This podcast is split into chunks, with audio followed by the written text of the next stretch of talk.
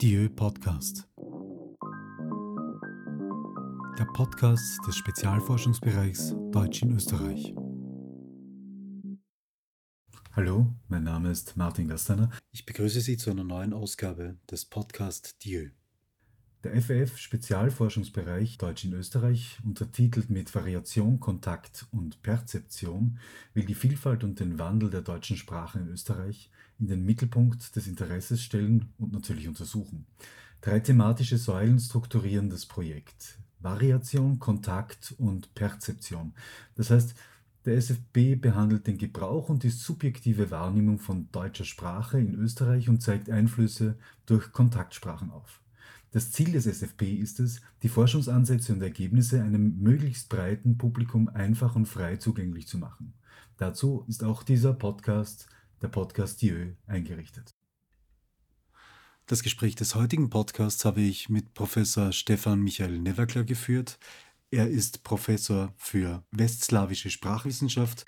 Im SFP Deutsch in Österreich leitet er die Teilprojekte PP05 und PP06 größtes slawistisches Institut weltweit ist es schon und das erste gegründete sozusagen auch weltweit. Ja, das das älteste seit 1849 und das größte deswegen, da in den slawischsprachigen Ländern selbst immer Nationalphilologien existieren. Das heißt beispielsweise auch in Moskau und dergleichen haben sie ja Russisch außerhalb der slawistischen Studienrichtungen oder in, in Prag eben Tschechisch ist ein eigenes Studienfach und die Slawistik ist daneben immer eine weitere Einrichtung. Und daher haben wir als Slawistik hier eines der größten Institute, wenn nicht überhaupt das größte weltweit. Also unserer äh, Erkenntnis nach ist es das größte mit über 2200 Studierenden. Wie viele Lehrende sind das ungefähr? Ja, Lehrende, das ist relativ schwer jetzt äh, zu sagen, weil wir auch wechselnden Bestand haben an externen Lektorinnen und Lektoren, aber man kann so ungefähr eben zwischen 70 und 90 Mitarbeiterinnen und Mitarbeitern rechnen. Dazu eben je nachdem, ob man die Projektmitarbeiterinnen, äh, Studienassistentinnen und dergleichen zählt. Äh, es sind schon sehr viele, ja. Das ist eine kleine Fakultät an manchen anderen Einrichtungen. Ja. Stimmt. Aber bedeutet äh, Slavistik, das heißt, aus dem kompletten europäischen Raum kommen Studierende hierher oder machen hier eine Sprachausbildung und, und sozusagen verteilen sich dann über den Raum? Oder ist das eine, eine Mischung? Es ist sehr gemischt bei uns. Wir haben sehr viele Muttersprachler natürlich. Äh, da hat sich auch in den letzten Jahren eine eine Änderung ergeben. Früher war, also Russisch war schon immer das stärkste Fach. Ungefähr die Hälfte der Studierenden der Slavistik sind Russistinnen und Russisten. Aber früher war eben als äh, zweitstärkste Studienrichtung eben Tschechisch, also praktisch gleich auch mit Polnisch. Äh, und jetzt ist seit einigen Jahren Bosnisch-Kroatisch, Serbisch. Das wird bei uns eben als einfach unterrichtet. Eben die Studienrichtung, die klar an zweiter Stelle liegt, auch aufgrund der Tatsache, dass eben jetzt viele Kinder von den Flüchtlingsfamilien dergleichen von früher hier mitstudieren, aber auch das Interesse an dem Raum. Und noch dazu eben die Südslawistik, die eigentlich äh, in Deutschland sehr stark reduziert wurde, bei uns noch eben auch aufgrund der historischen äh, Verbindungen äh, stark noch ist. Was Migration und Flüchtlinge betrifft, interessiert mich sehr das Thema. Gewinnt man dann eigentlich an Kompetenz, wenn es sozusagen Zustrom oder Flüchtlingskinder in zweiter oder erster Generation gibt? Also ist das sozusagen eine besondere Dimension, gerade Soziolinguist, Sie angesprochen? Ja, also, also äh, von der wissenschaftlichen Seite her hat das natürlich auch sehr gute Implikationen, wenn man sozusagen auch das, äh, man kann die Forschungen praktisch mit in den Unterricht auch über die Studierenden selbst holen. Aber auch für die praktische äh, Sprache ist es im Rahmen eben der Sprachkurse eine große Bereicherung. Unsere Lehrenden können damit sehr gut umgehen, da werden dann Tandems gebildet, denn wir haben ja von denen, die die Sprache, die Zielsprache eigentlich schon sehr gut beherrschen in Wort und Schrift, über jene, die sie nur in, zu Hause gesprochen haben und daher Defizite aufweisen im Schreiben, aber auch semantisch oder in der Aussprache, weil sie nur dialektale Formen gelernt haben, bis hin zu den Anfängern, die jetzt Österreicher sind, ohne irgendwelche Vorkenntnisse, äh, haben wir dann alles sitzen und die müssen dann alle unter einen Hut gebracht werden. Und da muss man dann auch schauen, dass manche nicht die Motivation verlieren, da die Sprachen ja doch relativ komplex sind auf ihrer, aufgrund ihrer Flexibilität, kann man sie eigentlich nicht gleich so leicht zum Reden bringen. Wenn aber dann schon Leute drin sitzen, die das eigentlich dauernd üben, haben manche dann vielleicht das Gefühl, ja, da sind sie am falschen Platz und daher versuchen wir das doch ausgleichend zu machen. Und da helfen gerade so äh, Leute mit dem Hintergrund sehr gut daran. Ja, das, das ist eigentlich ein großer Vorteil. Ja. Ich möchte Sie gerne fragen, wie Sie zur Slavistik gekommen sind. Also ich habe ja gestern das gehört und auch nachgelesen. Groß-Gerungs, dort sind Sie sozusagen in die Volksschule gegangen. Genau. Da schon Sprachkontakt, haben Sie das in der Familie sozusagen eine bestimmte Sprachkompetenz gelernt, zweisprachig aufgewachsen oder wo kommt diese Affinität her? Naja, äh, an sich ist es so, dass unsere Familie äh, im Zweig von, von meinem Papa schon einsprachig war. Von meiner Mama Seite her war sie rein bayerisch. Der Name selbst ist aber Neverklar natürlich ein tschechischer Name, äh, stammt aus Südmähren, heißt Griesgram. Und äh, oh. mein Opa hatte eine Burgenländerin geheiratet, äh, die eine Horvat war. Und im Burgenland war es schon so, dass die Verwandten Burgenland-Kroatisch noch sprachen oder eben auch Ungarisch. Das ist eben jene Sprache, die am nächsten in unserer Familie noch vorhanden war, die mir jetzt auch nicht weitergegeben wurde, mit der ich mich dann erst an der Universität wieder beschäftigt habe. Aber es war so, dass in unserer Familie bei großen Hochzeiten und dergleichen dann doch immer wieder verschiedene Sprachen gesprochen wurden, sodass es nicht sonderbar war, wenn jemand eine Sprache sprach, die man nicht verstand. Also das äh, ist auch heute wieder in der Familie Tradition geworden, sind wieder in ganz Europa verheiratet. Und wenn dann alle Verwandten zusammenkommen, verstehen sich manche halt sprachlich nicht, aber man versteht einander trotzdem irgendwie. Und das haben wir damals gelernt. Also dieser offene Zugang gegenüber Sprachen war immer gegeben. Und dann hat mich natürlich auch äh, diese Grenzlage von Groß-Gerungs, elf Kilometer bis Karlsstift und dann zum Eisernen Vorhang immer fasziniert. Und äh, wie ich da dann in Zwettel ins Gymnasium ging, war natürlich gleich einmal logisch, ich muss Fremdsprachen da auch Russisch machen und habe da auch schon äh, eben gleich von so, so früh es ging eben mit Russisch äh, im Gymnasium Zwettel begonnen. Tschechisch damals gab es da ja noch nicht. Äh, und äh, so bin ich zunächst beim Russischen gewesen und da bin ich halt dann so reingekommen, weil ich ja auch mich damit beschäftigt habe, was brauche ich dann für ein Slavistikstudium zusätzlich. Und da war es immer dann eine zweite slawische Sprache. Da war es dann naheliegend nach der Matura, dass ich dann auch gleich einen Sprachkurs besuche und das Glück war halt damals gerade so, dass die Grenzen aufgegangen waren und ich konnte gleich dann einen, einen Sprachkurs von der Karls-Universität belegen und habe dann da auch mit Tschechisch begonnen. Wo war da der Punkt, dass Sie gedacht haben, ähm, das scheint ja ein früher Gedanke zu sein, ich will Slavist werden? Naja, der, der Gedanke, Slavist zu werden, der ist eigentlich erst sehr spät gekommen, dass ich das werden will, war nie so äh, die Frage, sondern ich wollte mich mit den slawischen Sprachen und überhaupt mit Sprachen beschäftigen. Also ich hatte immer eine Affinität zu Sprachen und zu dem, was hinterm Zaun liegt, sozusagen. Nicht? Das war das, was mir besonders gefallen hat. Äh, es schaut drüben gleich aus. Wir schauen am Mandelstein, schauen wir immer rüber. Warum äh, sind die jetzt so sehr anders, wie uns äh, immer mitgeteilt wurde? Wir hatten Exkursionen zur Grenze. wir mussten in Gmünd sozusagen die, die Grenzsoldaten in Czeske anschauen und, und haben erfahren, wie böse die sind und so. Und das war für mich gleich eben der Punkt, wo ich gesagt habe, das muss ich hinterfragen. Und das war auch zu Hause schon so. Ich habe meine Mutter dann gleich gefragt, ja, Mama, wie wäre das zum Beispiel, wenn ich von drüben eine heirate und so. Also so schockierende Fragen im Haushalt gestellt und so. Das war dann auch ganz witzig, dass ich da eigentlich auch schon in der Volksschule angeblich die Arme mit GSSR beschmiert hatte und so, auch als, als Protest dagegen, dass wir halt sozusagen da so in eine Richtung gedrängt wurden und daher hat mich das immer interessiert, ein bisschen das andere. Und am Gymnasium war die Erziehung sehr offen. Man hatte sehr viele Diskussionen über alle möglichen Bereiche und die Möglichkeit, auch Sprachen zu lernen. Damals war man noch nicht äh, eingeschränkt in der Wahl der Freifächer auf bestimmte Stunden. Ich konnte praktisch alles wählen, was ich wollte und habe dann eben alles gewählt, was nur ging. Und zusätzlich eben dort auch die humanistischen äh, Fächer besucht, also Latein und Griechisch. Ich wusste auch, dass mir die flektierenden Sprachen gut liegen. Und somit war Russisch eigentlich war klar, dass ich das unbedingt machen muss und dazu kamen dann noch motivierende Lehrerinnen und Lehrer. Und der Russischlehrer hat mich ja besonders äh, motiviert, eben äh, Wolfgang Steinhauser, der jetzt auch bei unserem Institut unterrichtet, der nicht nur das Russische immer mit bedacht hat, sondern auch die Mehrsprachigkeit an sich. Äh, das war auch bei einem anderen äh, Lehrer in Latein sehr gegeben, also eigentlich allen diesen Lehrern, die ich in den Sprachfächern hatte, die haben immer andere Sprachen mit in ihre unterrichtete Sprache mit einbezogen sodass man da eigentlich den, die Zusammenschau schon bekommen hat und auch das Interesse daran. Also wenn man das nur vergleichen äh, soll, wie die Grenzen dann auch aufgingen, da war es die Möglichkeit, auch russische Aufschriften beispielsweise noch am Bahnhof in České also auf der tschechischen Seite zu finden. Und wir wurden da ausgeschickt und haben dann diese Sachen abgeschrieben und haben darüber wieder reflektiert, wie heißt das jetzt auf Russisch und so weiter. Es war wirklich sehr schön. Humanistisches Gymnasium. Ich habe aber gelesen, musischer Zweig. Genau. Ähm, bedeutet, Sie hatten Griechisch, genau. äh, Russisch und Latein. Ja. Also sozusagen die, die, die beste Grundlage. Die um beste Grundlage, um Philologie auch mit dem Diakrone, mit der historischen Ausrichtung zu machen. Ja. Und musischer Zweig heißt nur, dass man sich dann ja in der siebten Klasse entscheiden musste, ob man jetzt Musikerziehung oder bildnerische Erziehung wählt. Ein, eine sehr schmerzhafte Entscheidung, aber deswegen musste ich irgendeine Entscheidung treffen. Ja. Und wie war sie dann? Ja, das war, war eben Musik, da in unserer Familie in der Musik eine äh, bisschen größere Rolle spielt als äh, die bildnerische Erziehung. Also mein mittlerer Bruder ist ein Musiker, der eben auch alle möglichen Talente hat, aber der sich dann halt für die Musik entschieden hat.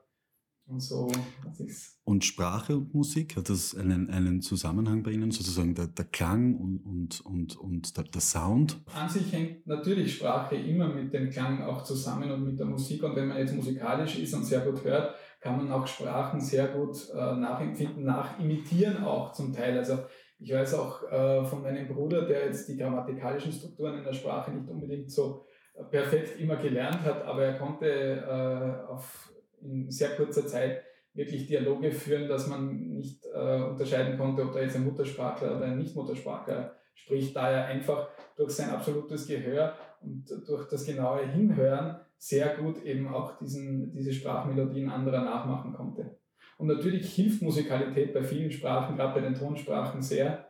Das ist auch bei den südslawischen Sprachen durchaus gegeben, die ja auch einen Klang an Tonsprachen eben haben, mit steigenden, fallenden Akzenten und so. Und da ist es schon wichtig, dass man eine gewisse Musikalität mitbringt.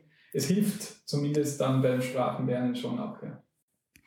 Auf zwei Dinge möchte ich zurückkommen, die Sie biografisch schon angesprochen haben. Erstens das Fest also die Sprachen, die zusammenkommen in ihrer Familie und gleichzeitig die Ambivalenz der Grenze. Man will gern drüber schauen, was passiert da und die Sprache sozusagen kommt zusammen, aber diese Grenze ist da, die jetzt sich dann geöffnet hat. Also diese Figur aus, aus Fest, fast Tanz, musikalisch und dann diese Grenze. Da frage ich mich nach dem, was ihr, ihr Forschungsgebiet ist, nämlich Sprachkontakt. Ähm, wie lässt sich sozusagen diese Erfahrung wissenschaftlich ein Stück weit umsetzen oder begreifen?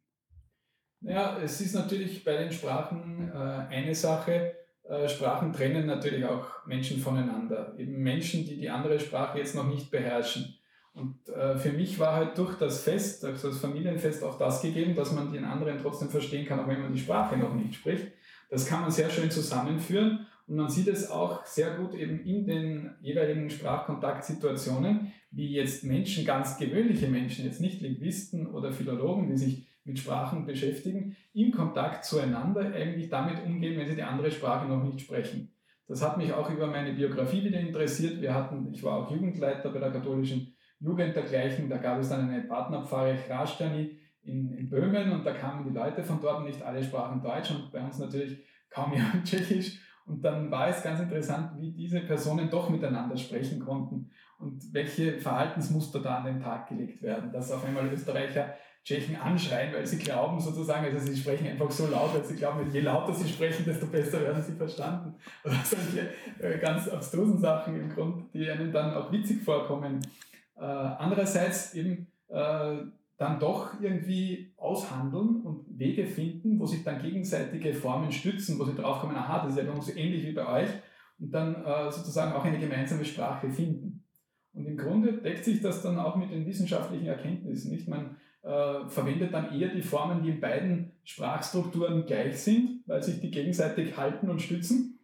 Und mit denen kommen dann beide klar. Und auf lange Sicht gesehen, das sieht man ja dann auch, haben sich solche Formen dann auch gegenseitig oft beeinflusst, durchgesetzt und so weiter. Beziehungsweise durch das Fest kommen dann natürlich auch Leute zusammen, die gemeinsam singen, tanzen. Und da gibt es viele Bereiche, gerade aus dem Grenzgebiet, wo dann auch gemeinsame Lieder entstanden sind, wo, dann, wo man merkt, eben die Kultur geht auf der drüberen Seite eigentlich genauso weiter wie hier und man hat hier Anklänge. Selbst im Gespräch dann zu Hause mit meinen Großeltern, die jetzt äh, immer am Dorf waren in Frauendorf, der Opa hat sich dann erinnern können, äh, wie ich dann eben eine tschechische Frau immer auch hatte. Ja, wir, früher gab es eh den, den Viehmarkt bei uns, da kamen sogar die Viehhändler aus Budweis sogar und die haben tschechisch gezählt und dann hat er mir eben auf tschechisch 1, 2, 3, 4, 5 gesagt zwar sehr in einer äh, verballhornten Form, also jeden Batterie stier Bier, was ja Cat ist, aber so, er hat es halt einfach assoziiert mit dem Lautbestand in seiner Sprache und so sich gemerkt. Und ich war eigentlich ganz zufrieden damit, dass der so viel noch weiß aus der Zeit. Und da hat man auch gesehen, ja, die Grenzen waren viel durchlässiger, als wir eben beim Aufwachsen das erlebt haben und äh, doch eher in sich gekehrt, wie wir waren. Jetzt ist das dann aufgegangen und dieser Kontakt hat sich wieder ergeben. Grenze ist, glaube ich, ein sehr gutes Stichwort. Ich habe mir Ihre Forschungsgebiete angeschaut und da spielen Raum, Zeit, Kultur eigentlich die zentralen Rollen, natürlich mit dem Überthema der Sprache. Aber genau wenn es um Zeit geht, also die historische Dimension, dann ist ja die ein Stück weit auch mit diesem Grenzfall äh, verbunden. Als junger Mensch äh, wird man ja aktiviert, wenn so eine Grenze fällt und plötzlich das Europa anders aussieht. Ich habe gesehen, Sie haben einen Schwerpunkt im Barock, äh, theresianische Zeit ein, ein Stück weit. Was und wie folgen Sie aus historischen Themen auf die Sprache von heute oder gibt es diese Verbindungen, also diese lange Dauer eher nicht? Ja, äh, durch die Beschäftigung eigentlich schon auch im Gymnasium mit den alten Sprachen kommt man ja drauf, dass sich vieles bis heute heraufzieht und dass man eigentlich nicht das Rad neu erfinden muss, sondern dass man eigentlich sich auf äh, Erkenntnisse stützen kann, die schon in der älteren Zeit gewonnen wurden. Und dass die dann weiterentwickelt wurden, ist klar. Aber vieles ist dann sozusagen auch ganz offenkundig und offensichtlich, wenn man es in die historische Dimension setzt. Und das ist eben dann auch in der Verwandtschaft praktisch so, wenn man sich anschaut, wo die alle irgendwo aufgewachsen sind. Das wäre ja damals gar nicht möglich gewesen, wenn die Grenze so gewesen wäre, wie sie jetzt ist. Und dann erfolgt natürlich die Beschäftigung damit. Wie haben die Grenzen ausgesehen? Wie waren da diese Entwicklungs-, Bevölkerungs-, äh? Weil man ja dann auch über die eigene Familie, Biografie dergleichen da mehr wissen will.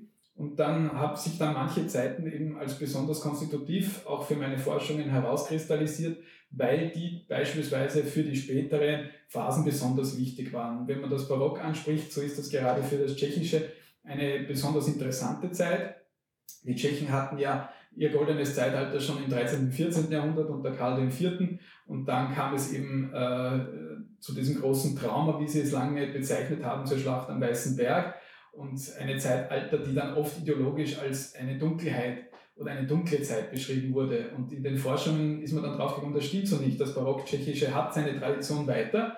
Und gerade dann bis zum äh, Ende der Barockzeit war das eigentlich auch sehr stabilisiert bereits. Das Lautsystem und alles war ja vorhanden. Nur dann kam es eben zur Neukodifikation praktisch des Tschechischen, das Neutschechische, und die fand eben Ende des 18. Jahrhunderts statt. Und dieses Neutschechische ist ja das Tschechisch, das bis heute äh, mehr oder weniger existiert mit Adaptationen, aber das wurde da neu auf Basis eben des humanistischen Tschechisch kodifiziert. Und zu diesen Anfängen, das heißt dann auch nationale Erneuerung des Tschechischen, manchmal sagt man nationale Wiedergeburt, was für sprachliche ja nicht zutrifft, da ja die Tradition besteht.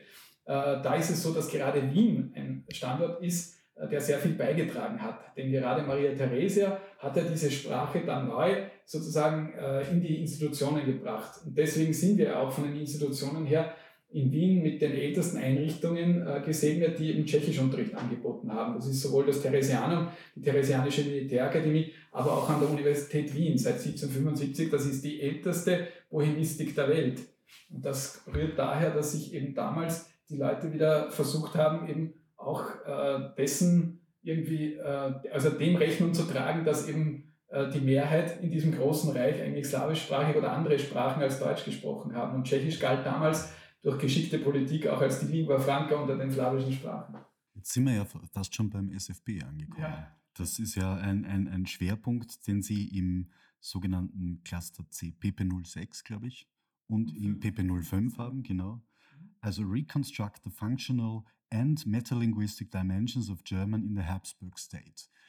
Habsburg State, wie ist der da, die Habs, das Habsburger Reich? Ist das das gesamte Habsburger Reich gemeint oder äh, welche Forschungs, welchen Forschungsraum, welche Forschungsgeografie haben Sie davor zu beforschen? Also an sich war ja der Anspruch, dass wir das natürlich für die gesamte Monarchie ursprünglich machen. Da gab es ja schon Vorarbeiten, äh, die im Rahmen des Millenniumsprojekts schon von Rosita Scheverindler und Michael Metzeltin seinerzeit aufgegriffen wurden und wo ich damals eine Projektstelle bekommen habe im Rahmen eben auch als Dissertant.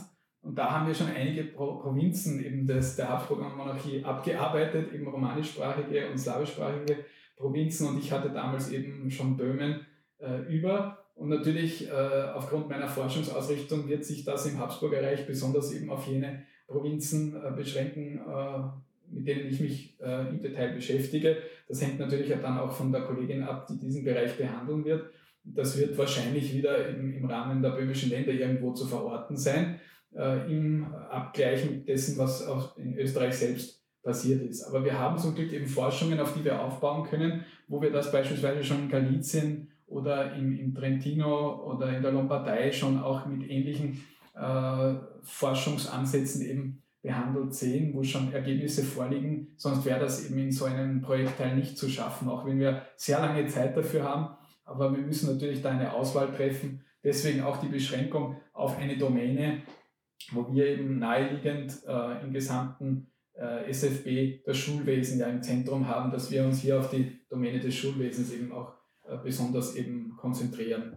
Ähm, während man dann natürlich auch andere immer in Betracht ziehen kann. Aber am Schulwesen exemplifiziert sich das sehr schön, auch was Amtssprache angeht, was die Unterrichtssprachen angeht. Wie wird damit umgegangen mit dem Ungleichgewicht von Sprachen oder auch mit dem Gleichgewicht, das sich an manchen Orten etabliert hatte? Wie wirken sich dann die gesetzlichen Vorgaben der Zentralmacht in Wien aus auf die Menschen, die dort dann mit diesen Gesetzen umgehen müssen, in den Schulen selbst, im Gespräch der Schüler untereinander? Und da haben wir verschiedenste Möglichkeiten, eben weil wir einerseits ja einen, einen Korpus haben von Gesetzestexten, administrativen Texten, äh, Vorgaben, Regeln und andererseits aber auf Glück, also durch, dadurch, dass ja äh, seit Maria Therese und dann vor allem im 19. Jahrhundert sehr intensiv auch in den Schulprogrammen dergleichen alle diese Daten äh, abgedruckt wurden, können wir auch eigentlich die Situation relativ gut rekonstruieren. Ansonsten fehlen ja dem äh, beim historischen Zugang im Rahmen der historischen Soziolinguistik äh, die, die mündlichen Daten. Wir haben ja nicht die Möglichkeit, jemanden zu befragen, sondern wir müssen das rückschließen auf, aufgrund eben der Angaben in solchen äh, Schulheften, Schulprogrammen, Jubiläumsnachrichten und dergleichen mehr, die aber oft auch bis ins Detail äh, schildern, ja, irgendein Schüler hat eine Flasche aus dem Zug geworfen und so weiter. Also da stehen auch solche Alltagssachen drin oder da kam es zu diesen Konflikten aus dem und dem Grund.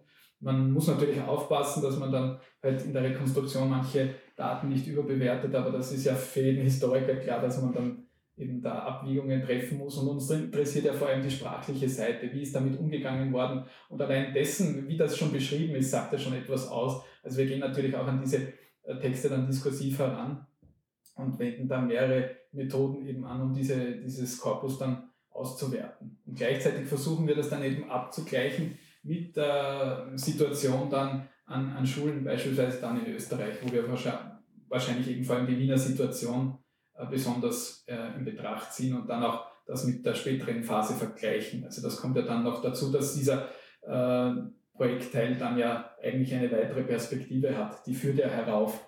Unsere Interesse ist ja nicht nur das zu rekonstruieren, wie eben im Habsburger Reich mit dieser Situation umgegangen wurde, und wie dieses Setting war, in dem Deutschland und Österreich stand, sondern wie hat sich das dann in der Zweiten Republik eigentlich ausgewirkt? Gibt es da Verbindungen noch? Äh, wie ist damit umgegangen worden? Also das Gedächtnis, das oft dann weiterwirkt, obwohl eigentlich sich die Staatenwelt schon geändert hat. Im Rahmen meiner Forschungen, im Rahmen der Dissertation zu Pilsen, war das ja auch etwas, was mich so fasziniert hat, dass die Eltern selbst dann herangetreten sind an die Stadtverwaltung und gebeten haben, bitte die Schulen doch so zweisprachig zu lassen, wie sie sind, da es dem Zusammenleben abträglich wäre, wenn sie jetzt sozusagen Nationalitätenschulen daraus machen, indem an einer Schule eben das, was ja dann äh, vorgeschrieben mehr oder weniger war, festgelegt wurde, wie die Sprache eben ist, die als Hauptsprache eben im Unterricht äh, zu sein hatte. Ein tschechisches Gymnasium, deutsches Gymnasium. Die Eltern wollten das eigentlich nicht. Die haben eine Petition, eine zweisprachige da abgefasst wo sie eben auch gesagt haben, das wäre für das Zusammenleben eigentlich abträglich. Sie brauchen beide Sprachen und das war eigentlich ein Weitblick, den die Eltern da an den Tag gelegt haben. Und diese Gesetze waren halt so, dass sie über die gesamte äh, österreichische Reichshälfte gelegt wurden und natürlich in gewissen äh, Orten äh, dieses Gleichgewicht, das man ja nur ganz schlecht herstellen konnte oder das ganz selten eigentlich war, das war ein Glücksfall dort, das wurde dann äh, eben dort gestört. Das hat sich dann auch eben eindeutig zur tschechischen Seite eben gekehrt. Denn dann wurden eben die tatsächlichen Bevölkerungsverhältnisse wiedergespiegelt und Pilsen war nie eine deutsche Stadt, die war immer zu drei Viertel tschechisch.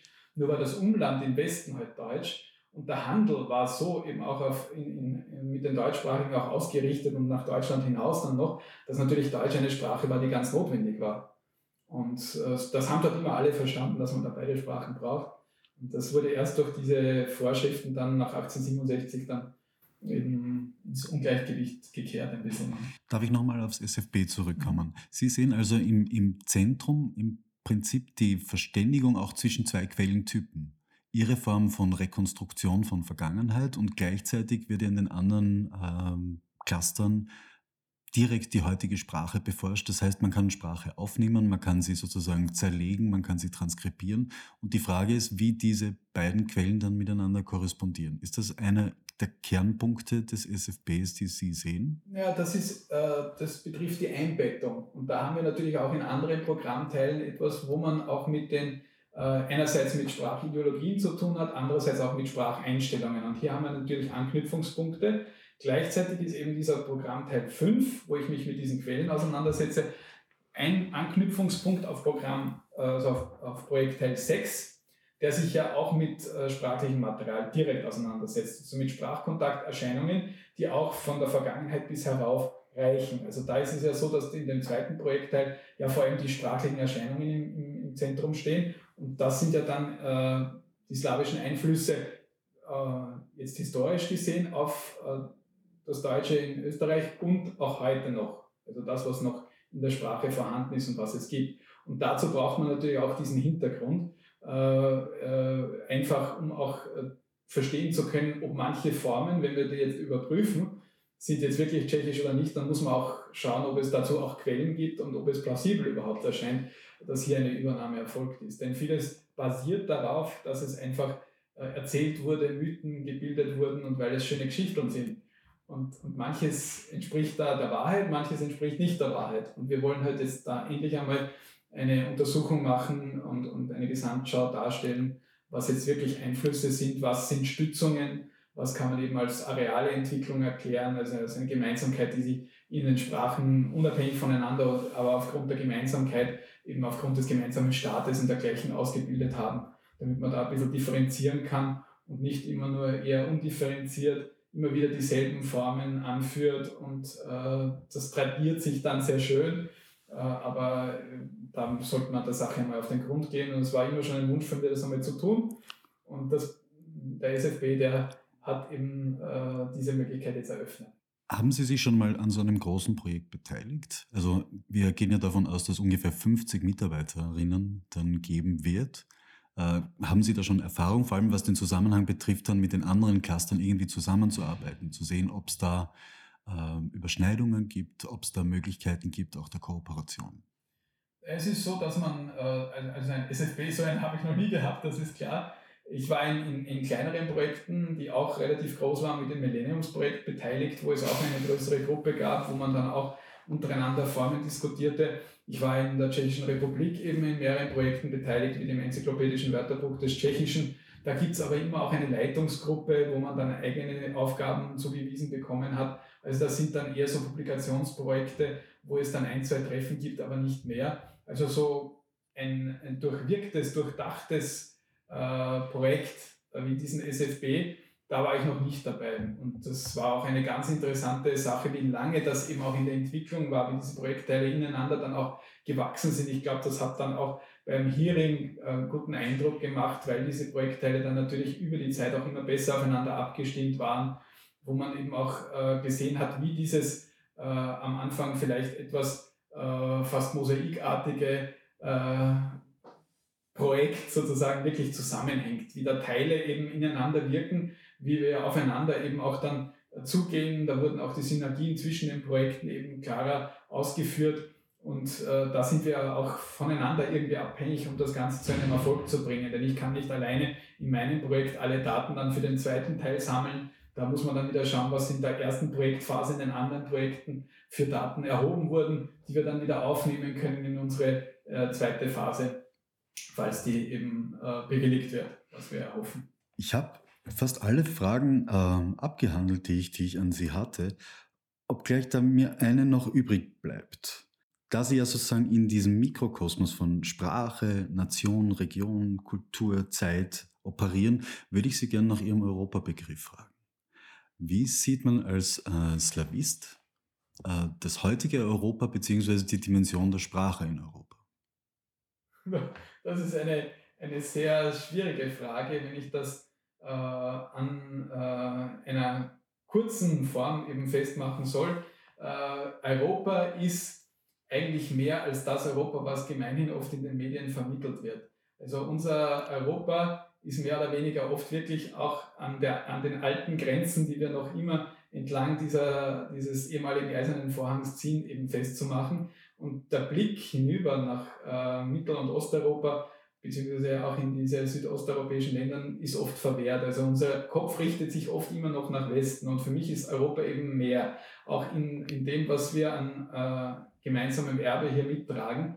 Und hier würde ich sagen, das ist ganz wichtig, auch in, um eine gemeinsame Sprache in Europa zu finden, muss mehr in diesen Raum geblickt werden und auch diese Argumente, die diese äh, praktisch äh, dieser Raum auch mit einbringt aufgrund seiner Sprachen, Literaturen und Kulturen, auch auf das muss mehr äh, eingegangen werden. Wir sehen das ja jetzt gerade in der Flüchtlingskrise, wie viele Missverständnisse da auch äh, entstehen, wie viel äh, Trennendes da vorhanden ist, wie die Medien mit der Situation umgehen, auch mit Vorverurteilungen sehr rasch zur Hand sind ohne es überhaupt zu verstehen oder sich Gedanken darüber zu machen, warum eben unsere Nachbarn das im Osten anders sehen oder welchen Zugang sie da haben.